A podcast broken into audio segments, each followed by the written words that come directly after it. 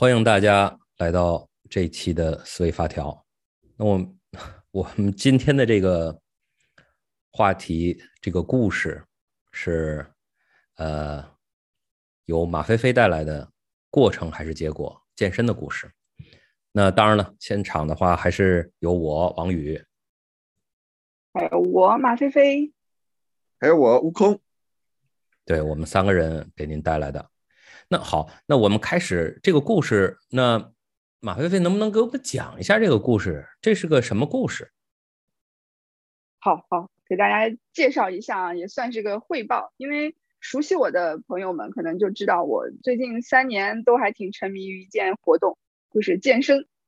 那么健身这件事情呢，其实我一边因为我自己本身也是教练嘛，那我是就是敏捷教练嘛。那我健身，我就会跟健身教练打交道。我在这个过程中，我也有非常有趣的这个观察，所以我今天就把这个我的这个有趣的观察呢，给大家给大家做一下呈现啊。呃，其实我整体的感受就是说，在健身中我的收获是非常大的，但是这个收获呢，并不像我想象中的那样，一开始就一个有明确的目标。所以我最早第一天进入到健身房的时候，因为我自己是敏捷教练，我的第一个。需求就是我必须要找一个教练来教我，我觉得有有专家带着肯定是不一样。那个时候我的诉求也非常明确啊。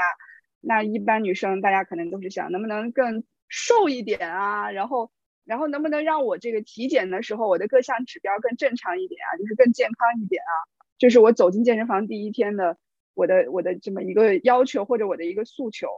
但是我跟这个我找到的这个健身教练呢，呃。更关系更熟悉了之后，以及我接触了更多健身的知识以后，这个我的这个最早的这个目标很快就发生了变化，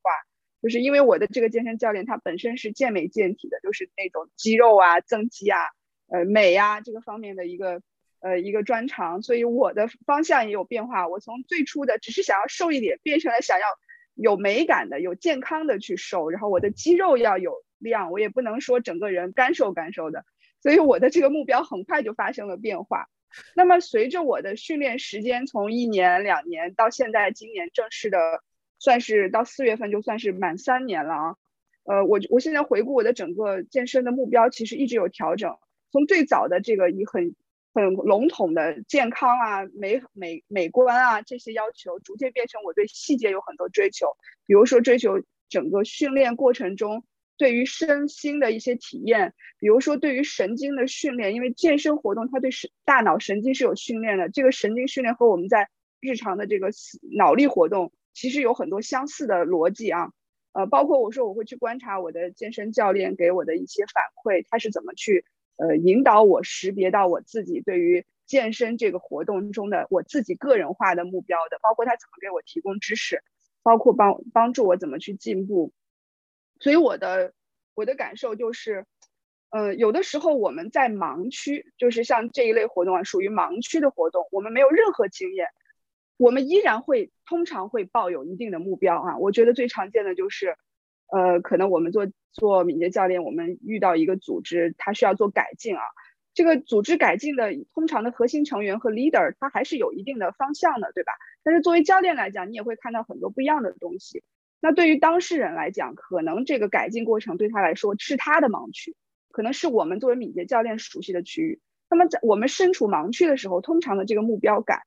和我们真正进入到一个领域里面，我们形成的感受还是挺不一样的。就像我作为一个健身小白，我想要的东西和我作为一个健身三年以后的人，我想要的东西实在是太不一样了。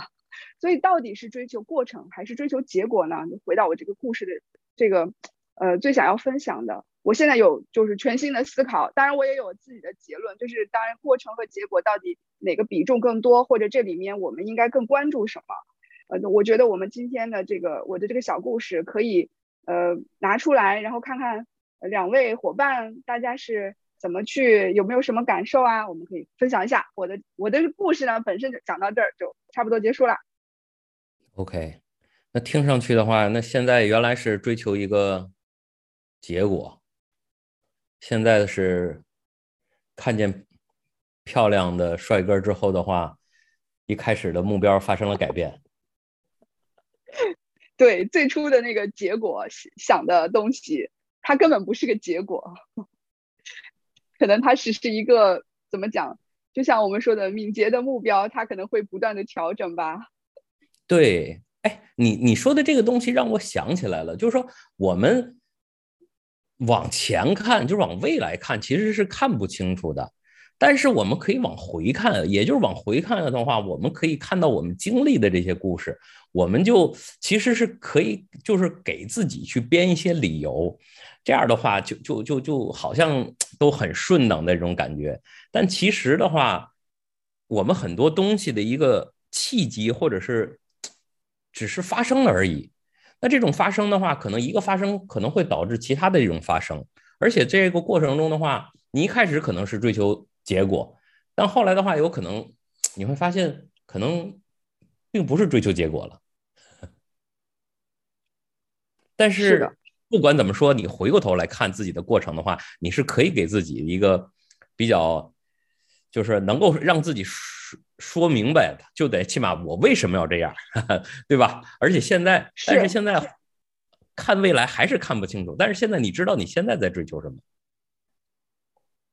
对我，我有一个很大的感受，就是我们会经常会看到一些，比如说组织转型啊，或者一些成功的案例啊。你往回看，你觉得一步一步走的都还挺有逻辑性的。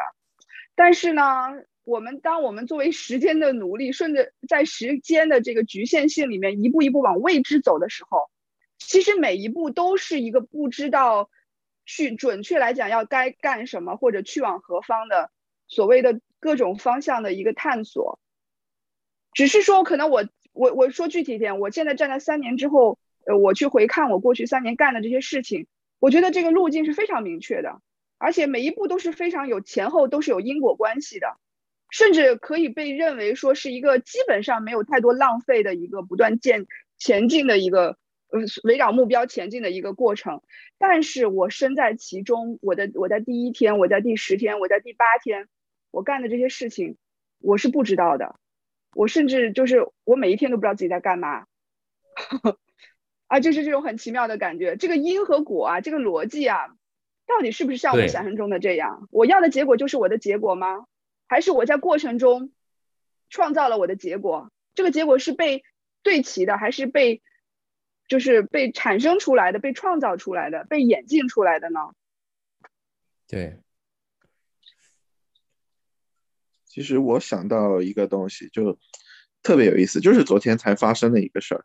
我们我们团队下班前开了一个会，准备搞搞搞中台建设，然后我们的那个程序员罗列了一百六十多条建设的这个项目。一个这个项目一出来之后，大家就感觉看到了一座大山，然后根本就不知道怎么去评估。他们说想要评估一个时间，大家都说那要一条条解释才能评估出准确的时间。结果大家在会议室里面愣了二十多分钟，愣是啥也没有讨论出来。后来我们就在想，哎，那如果今天要去定一个基线，或者要去先去做一些什么，该该怎么办？然后我们就，就就大概随便的估了一下这个时间。我们一估，哎，我们这个建设下来要三四年的这个时间，然后大家会觉得很吃惊，很惊慌。但是，一旦做出了这个决定之后，大家就会觉得，嗯，这个结果我是不能接受的，所以我们要调整，我们要去做最重要的，所以我们就挑出了二十多条最重要的这种项目去做，一下子好像第二天的路就能够想出来该从哪个地方去着手了。所以听到菲菲这个故事，我在想，是不是我们很多时候可以去做出一些对未来的一些解释，然后先尝试先走出一小步，然后这一个过程中的这个目标就被动态的调整。嗯。这个计划这个东西，好像是更是一个为我们脑子的一个，就等于是我们脑子如果没有计划的话，其实我们就会害怕，我们就会含糊。所以还是要有计划。也就是说，这个过程的话，我们脑子好像就是人脑子非常，就是说习习惯性的得到的一个东西。就比如前一段时间的话，我看了一个视频的话，就是说，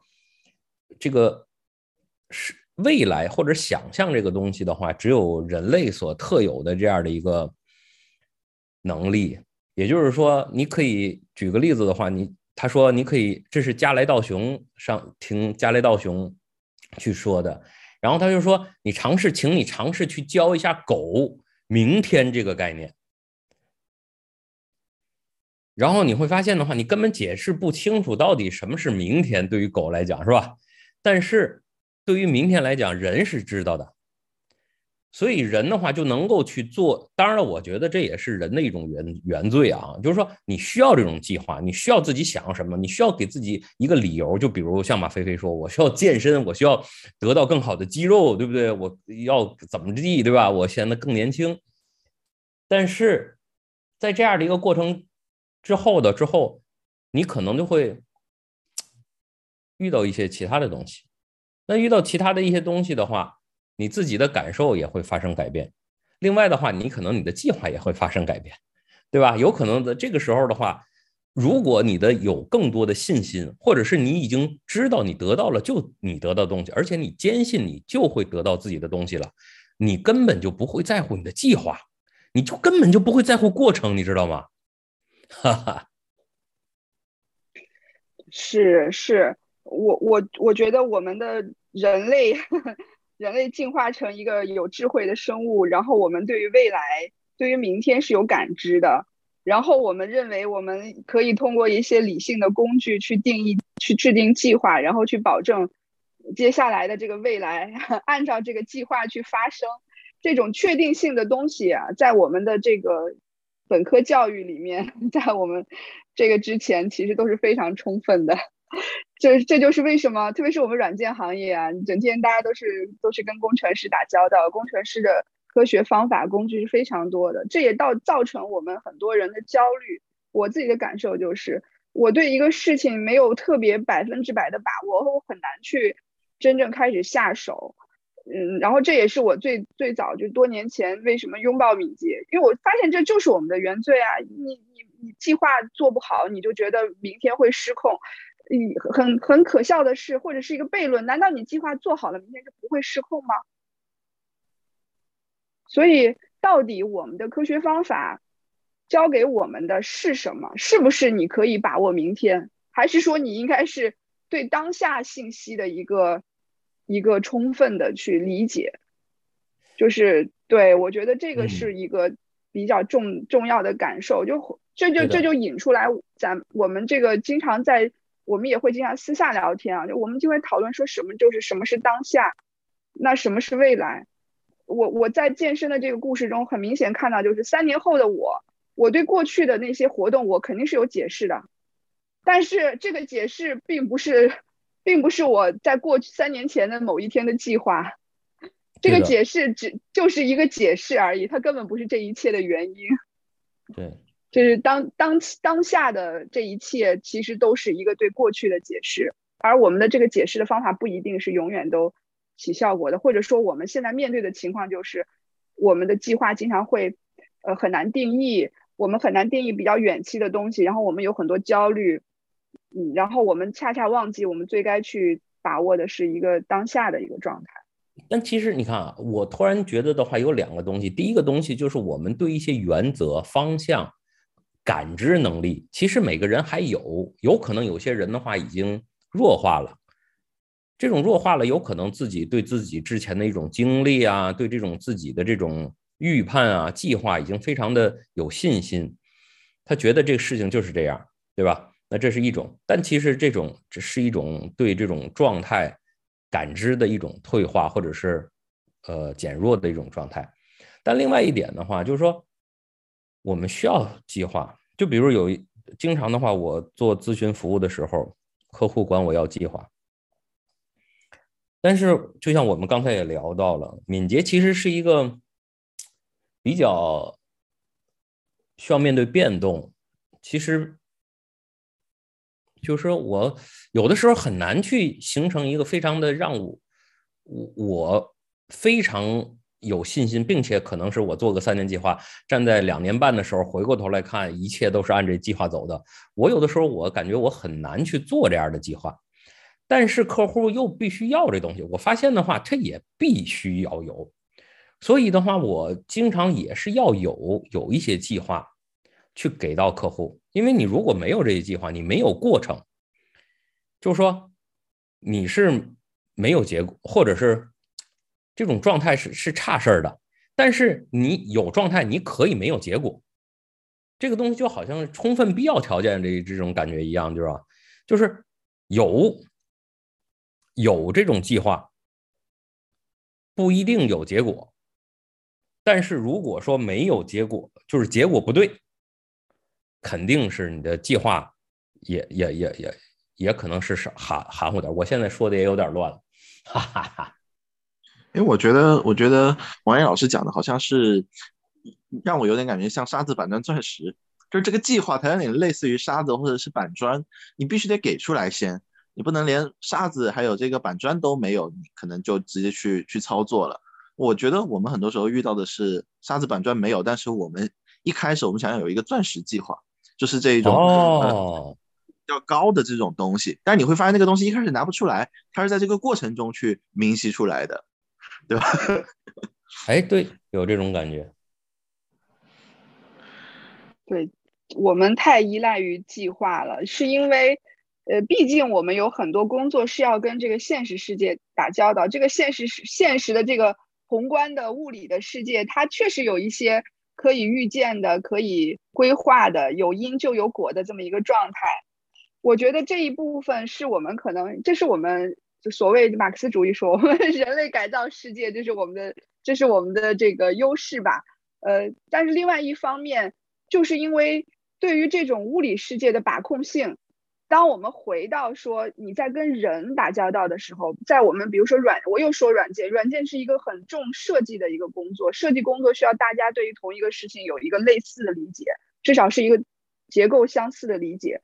那么这个里面的关于人和人沟通的信息传达的这个不确定性，它没办法用物理世界的规律去去论证，对吧？我举个例子，我今天说，我说我来悟空，咱们俩聊一件事儿。我把我的想法讲给你听，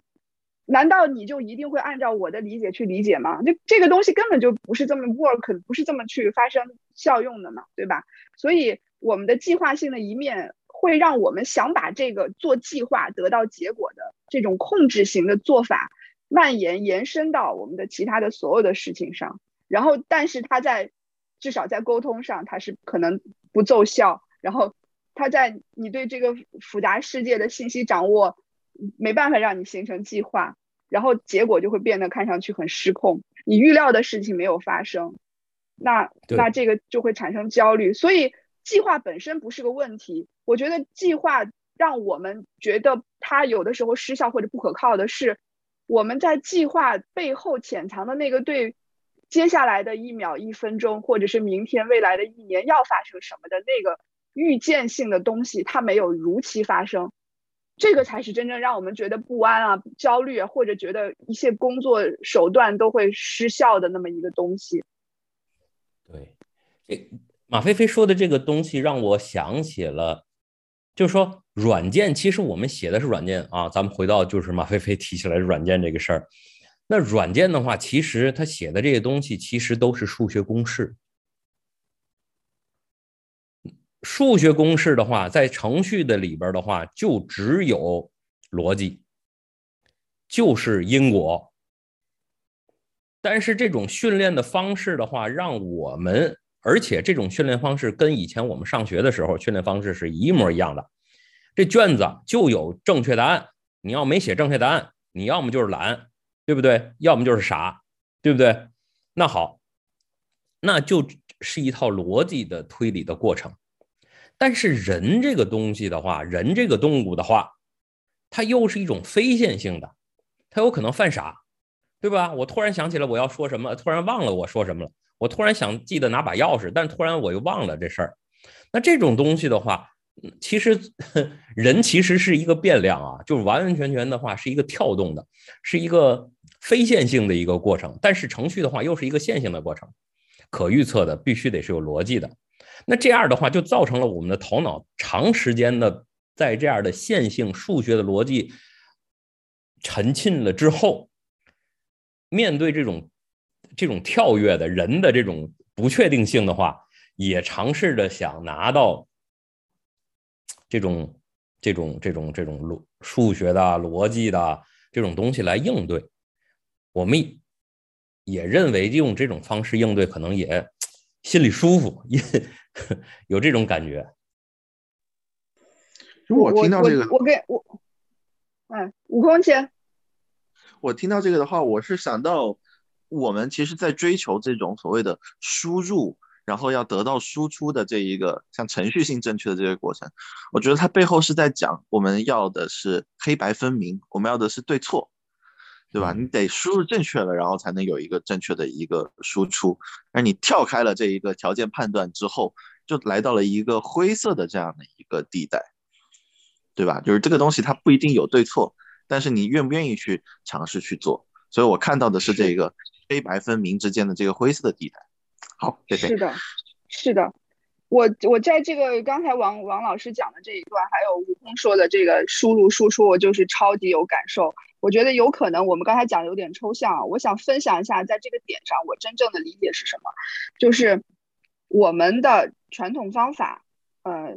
比如说我们对齐一个方案啊，这个方案对齐了，大家分头去工作，这就是有输入有输出。然后这个方案对不齐。可能事儿就会有偏差，落地的时候，啊，随着时间推移，到了年底事情没做成啊，这个就是这就是传统手段。我举个例子啊，有一种不同的做法。我举个例子，大家都应该都接触过，说，哎，我们来了个新领导，领导新领导带着自己的骨干成员一起加入到团队里面去，然后我们通常会觉得啊，新领导你看任人唯亲是吧？他为什么不愿意用我们呢？他用他自己的老人呢？其实这里我想要讲的是说，我们刨开说。在责人使用到底是从专业能力讲来讲，还是说应该秉公执法？不不讲这一层的规则，我们讲的是，如果我们两个人、我们多个人之间有强烈的亲和度，那么这件事情还是输入到输出吗？我要提这个问题。另外一个例子就是，我跟悟空经常会参加同样的培训啊，有的时候讲到一台上老师在讲事情的时候。我俩会转头对看，对吗？悟空，我俩会对看，我们俩都知道你们俩心有灵犀，会要 心有灵犀，知道对方要发出什么样的言论。我我想说的是什么？我想说是这些东西它都不是输入和输出的。如果是输入和输出，那么你就要有时间性，你就要有因果关系，要有逻辑。但是有另外一种信息有效的沟通机制，它是超越因果，它是超越时间的，它是两个人同时对一件事情有共同的理解。它是你可以背靠背的去工作，然后你放心另外一个人可以把这个事情做对，或者你你可以放心你的团队中的其他的伙伴都会按照同样的思想和价值观去做事情。对的，只是说细节上有偏差，但是我们在整个原则上，我们在方向上我们都是没有错的。我觉得只有这种沟通方式才能突破我们对于计划的这个追求，那就需要我们要建立共识，我们要很强烈的情感链接，然后我们在组织沟通过程中，你可以克服。逻辑因果，你可以，你可以分散。我们说说具体点啊，敏捷团队说的分散分布式决策机制，对吧？响应以复杂对复杂，响应复杂世世界。哎，我我是我觉得这个就就回到我们这次软件研发啊这一块专业专业里面来看。对对，而而且有的时候我突然想到了，我们恰恰是强调过程，强调管理，强调系统，是因为我们。没办法了，就之前我跟一个人，我想想啊，是哦，徐浩，我们去聊这样的一个问题，就是 Thoughtworks 现在 CEO，之前我们在上海碰到了，在 Thoughtworks 的这个职场上去聊到这个话题，就是说我们会为什么强调管理？就是之前 Thoughtworks 人很少的，就是四五十个人，就是我们根本就没什么管理，对吧？然后我们就一方面啊，就是说就是就是因为人少。但另外一方面，就是说强调管理，恰恰是因为其他的方面的话都在往下走，我们强化管理是我们没有办法了。但是这个东西就像我们强调过程一样，因为你没法去强调一个，因为你。你会发现你得不到这个结果了，对吧？你或者是不好得到结果，那你就得往后退一步，对吧？那咱看过程是吧？就是说，如果过程你也看不了，看执行你也看不了，那咱再退后一步，咱看你的计划是吧？那计划你也看不了了，那退后一步，你有没有欲望是吧？就是不停的这个底线，不停的这个就是降低的，你知道吗？是是的，我我。我们在软件工程这个领域里面，我在过去的这些年来，大家都在追求你一个很庞大的组织，通过一些这个物理世界的上层的手段，通过计划对齐啊这种工程过程去追求结果的可这个可控性啊。那敏捷这一波热潮带来的是说，当我们的团队变得没有那么庞大，我们是小团队作战的时候，我们是不是可以用一些更轻量级的、更有长久效应的，而且可以产生深远意义的，就从长期主义来看，它有有效率的一些手段去做事情。你与其在你在一个小团队，你去定这种大而全的计划，嗯，你可能还不如回过头来看看是不是有更更好的一些方式去做，比如说我能不能在我们在这个亲和上、组织的亲和上、价值观的共识上。然后去做一些事情。对，呃，讲到这儿，突然想到了，其实我觉得是两个趋势造成了我们不得不迎接现在是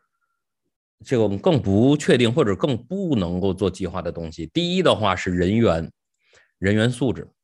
就比如现在的这种九零后的员工的话，其实基本上跟我们原来的话七零后、八零后的管理方法完完全全不一样，你知道吗？也就是说，我们是有职业操守的，我们有职业追求的，对吧？或者说我们听领导话的。但是现在的九零后的直接请假啊，就我眼睛不舒服，我想请一天假，对吧？那或者是我不爽，对吧？那这种，这是这种。这种人员或者是这种人的话，作为 IT 或者说我们知识从业者变成大多数的时候，你会发现原来这种计划或者强执行的方式根本就不管用了。这是第一种趋势。第二种趋势是啥呢？是我们很多的这种细节的这种流程啊，或者是执行的话，是交给更加的自动化的一些程序了。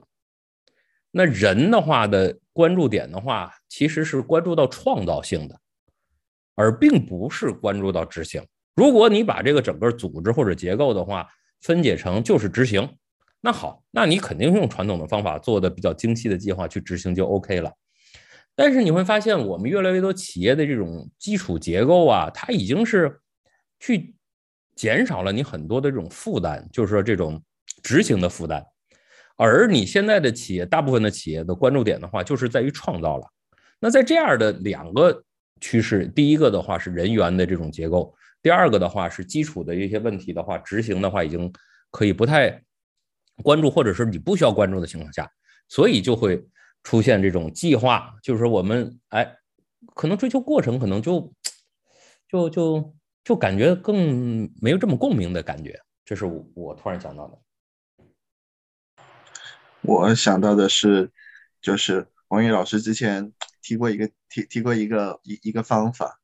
就是我们在在在团队里面去用一些管理、用一些计划的手段都已经失效的时候，他说，要不你就回到原初的起点吧，跟大家一起去吃饭。因为我之前在上班的时候，我就发现我不太喜欢和同事一起出去吃饭。我觉得那个中午的时间是属于我自己的，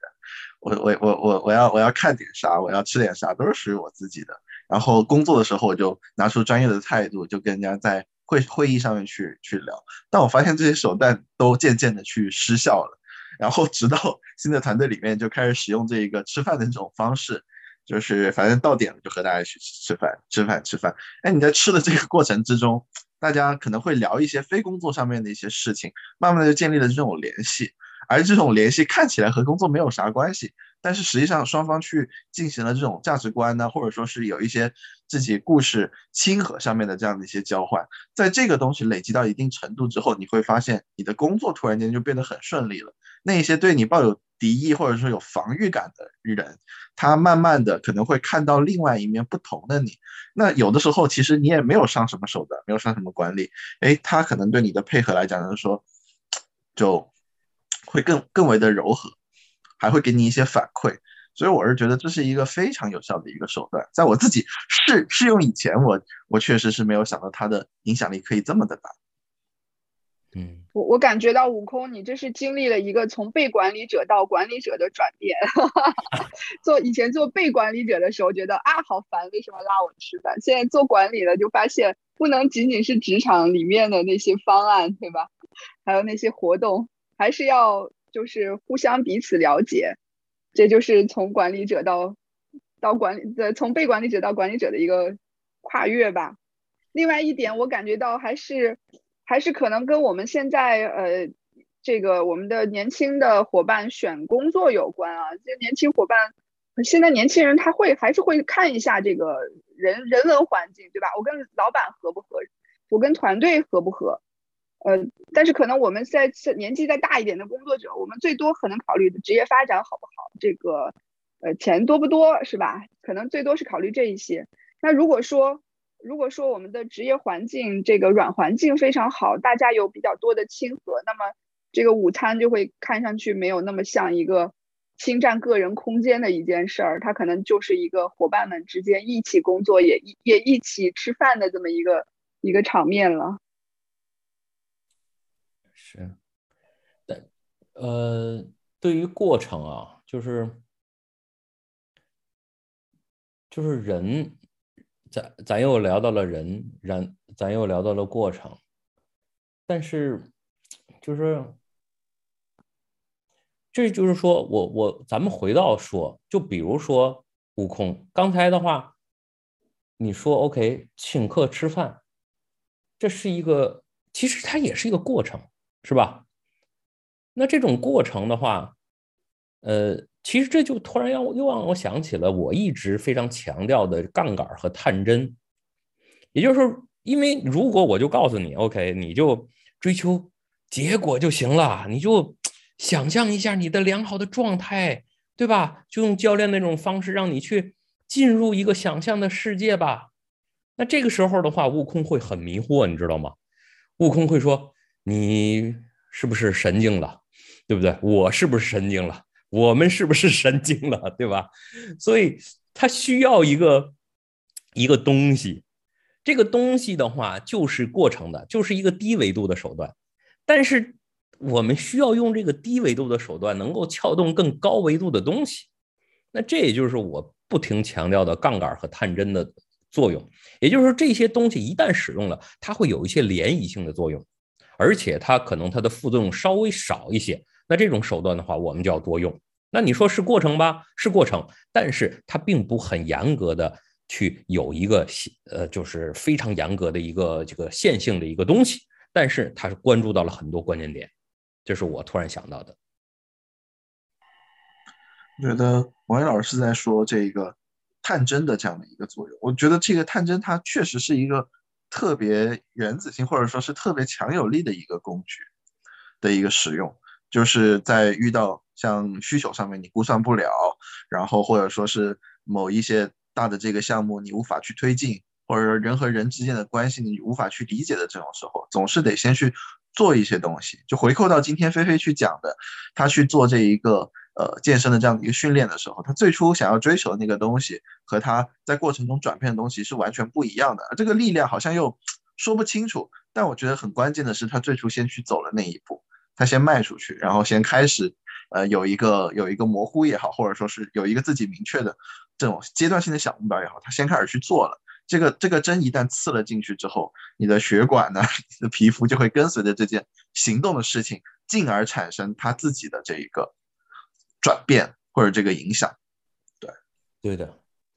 是的，在我的这个个人案例中，这件事情会更好理解。就是我们自己在做事情的时候，我们时时刻刻都在用探针自我检视。比如说，我今天吃一顿美食，我是开心还是不开心，对吧？我是自己是有是有觉知的。我我吃这个，我非常喜欢吃蛋糕，还是我很喜欢吃酸辣粉？哎，这就是我们会对自己的行为做探针。那那在在我们会，而且我们会用这个探针去校准自己的行为。那从我的这个故事里面，呃，我我实实际上我在做训练的日常工，呃，日常训练中，我就会有感受，我到底想要这样还是要那样，然后我的目标就会被我去调整。那在组织中，我们在软件研发过程中，可能组织角度还是要。有意识的去使用这些工具，呃，因为组织它不会自然而然的去产生反馈，我到底是舒适还是不舒适，甚至效果上来讲你是可以度量的，但是这个效果过程的这个内在的质量到底怎么样？我举个例子，可能我们的缺陷数会变少，但是是不是因为他大家在加班，或者说你你你让这个缺陷降低的这些手段让人产生了不适？那这些东西都是需要用用一些其他的方式去关注的，有可能探针在某某些程度上来看，我们认为它是一个被精心设计的一个，比如说是质量度量的一些规则，但有些可能有有些情况下，这个探针有可能就是一次午餐的对话呀，可能是茶水间饮水机前面的一个漫不经心的闲聊啊。我觉得这些关于人的探针，对于我们去不断的去检视计划，消除一些我们的内心的这种面对不确定性的这些恐惧，它都是非常的有价值去做的，值得去做的。嗯，对，健身，就是说还是。回过头来看的话，就是说一个一个组织，就像刚才马飞飞说的，它它可能比较僵化，但是僵化的话，或者是它没有这样的一个就能够去去感觉用直觉就能知道自己的一些方向，你就需要用某种力量去让这个系统让这个组织获得一些能力吧，或者所谓的能力，嗯，就得你得能够触及到每一个。原子性的细胞，也就是说，每一个个体如何让他们去意识到一些东西？那这样的话，我觉得作为一个领导来讲的话，有可能啊，有的时候这个计划是有必要的，沟通计划是吧？是很有必要。你刚才叹的那口气，是不是现在做领导做的？做领导要定计划了。要看计划 作为乙方也要去给计划，因为甲方也需要动不动就说，哦，给我来一个计划吧。这这个是很重要的，我觉得很有必要。对，对，我们的目标不是要把计划推翻，我们的目标是说，计划，至少我的感受啊，计划是不是足够的？除了做计划之外，还要做些什么？为什么计划有的时候会失效？对，如何让计划？变得可以真正影响我们要去到的那个方向，让我们感觉到是愉悦的、舒适的，是目标可以被达成的。就比如马飞飞，你健身的这个计划，你把你刚才这个问题的话再问你，你如何确定这个健身的计划是达到了目标的？对，就是所以说我要回答这个问题，就是。我的目标不是我最初想的那个目标，嗯，而且那个目标甚至是不正确的，嗯，因为我对这个对于我是一个知识盲区，我我能定的，我以为我能定义的这个目标，有可能根本就是不正确的。那么我围绕这个目标定义的计划，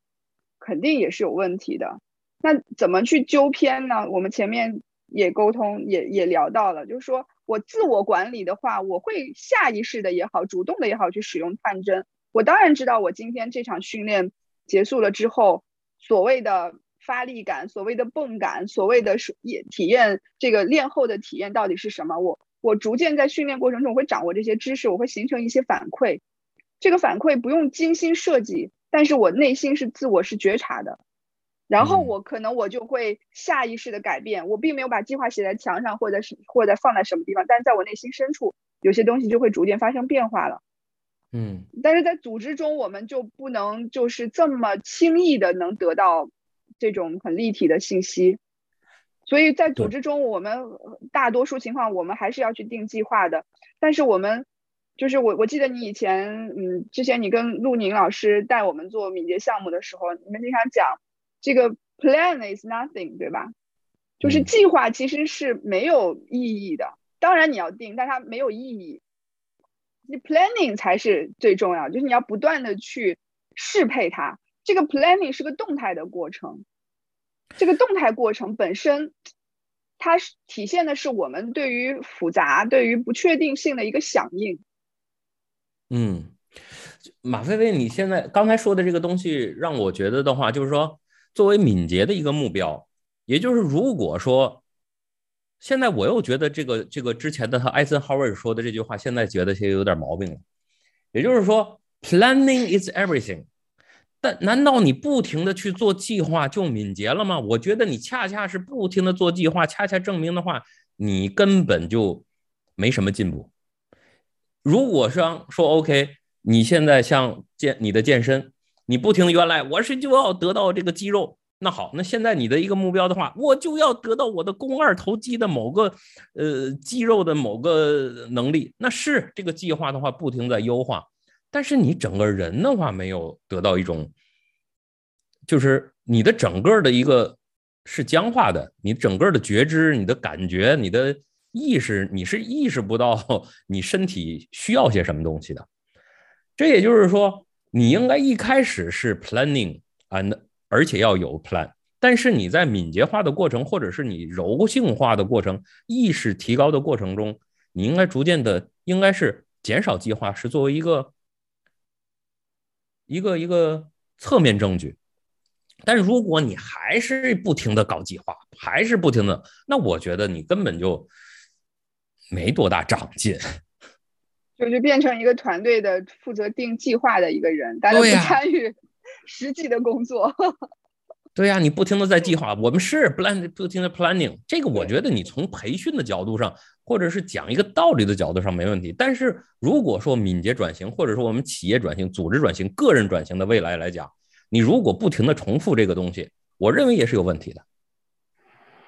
对，所以应该是计划背后的那个意图，而不应该是计划本身。计划本身是没有没有价值的。嗯嗯。所以，我我倒是觉得这句话本身，从我的理解，至少我我愿意从一个比较有价值的角度去理解这个 planning，就是它体现的就是一个状态，响应的一个状态。而这个 plan 是一个很死板的东西，plan 就是一号、二号、三号，你每一天干什么，要得到什么东西，当前进度百分之八十五点三，这就是 plan。这个东西真的是扔掉它，真的要扔掉它，或者是你不要让它控制你，你不要成为。一个计划的奴隶，你要成为它的主人，那你应该是 planning 它，对不对？你应该是 ing 它。这个我觉得这个应该是跟我们一我们这个一贯的理解啊，应该是一致的。嗯，对。而且我觉得关于 plan 这个，我们真的可以有机会再打开来认真的去聊一期。嗯。对其实我想说，就是我们整个今天今天思维发条聊的这些东西，大概如果说是要给到就是收听我们的这些听众一些一些一些步骤啊，或者一些想法的话，我总结了一下，然后我们可能可以先从做一些探针，其实就是在盲区里面可能会有一些行动，你不太确定这个目标的时候去先去行动，可能会有一些感受和反馈能够迅速去获得，获得了这些变化的时候，你又。得想办法能够回到组织的习惯里面去适配或者去调整它，而不是获得了这个东西可能就自己在自嗨的这种状态，对自己和对组织都是这样。第三点的话，你得意识到我们这一个自己的需要，还有组织的需要到底是什么东西，还我们到底需要的是这个计划，还是需要的这个计划背后我们寻找的这个东西，要让它渐渐的浮现出来。最后的话，就像刚才菲菲还有王宇老师聊的，我们最后要减少我们身体对惯性的这样的一个需要。是什么意思呢？就是说，我们老是在做计划，计划计划背后的意图是什么？当我们能够知道我们身体需要的什么，我们组织这样的一个身体组织需要的是什么的时候，我们慢慢的也就能够，呃，就是说对自己在组织也好，对自己个人行动也好，就能有一定的这种掌控力。对，行，这是礼物时间，悟空的礼物时间，我也来稍微总结一下。我觉得就是两点，第一点就是我这个故事的本身讲的就是盲区探索，其实也就是面对复杂的一个情况的响应。我想要表达的就是因可以导致果，这个东西是站在果的角度去看因的，这就是你做做计划、做规划。但是一个因可以导致很多无穷的果，我们现在的现状是站在一个具体的果上去看因，你觉得这一切都合理？但事情是不是真的就是这样子呢？这是一个疑问，就是我的第一个分享。第二个，第二个分享就是依然是说，我们应该不断的去调整，用敏捷的方式去做这个计划的调整，然后用探针的手段去校准，然后不断的去寻找我们真正想要去到的那个果到底是什么。对，这是我今天的这两个主要的想要分享的吧。OK。我我想分享的话，就是说，你逐渐的，这是一个逐渐的过程。你先得有计划，然后不停的做计划，最后的话去去感受一下你该干啥，对吧？就是这是一个过程。如果你没有准备好去感受的话，老老实实的去做计划吧，你。哈哈哈是，那好，好，那好，那今天的话，我们的节目就到这里，谢谢各位，谢谢，谢谢各位，再见。再见。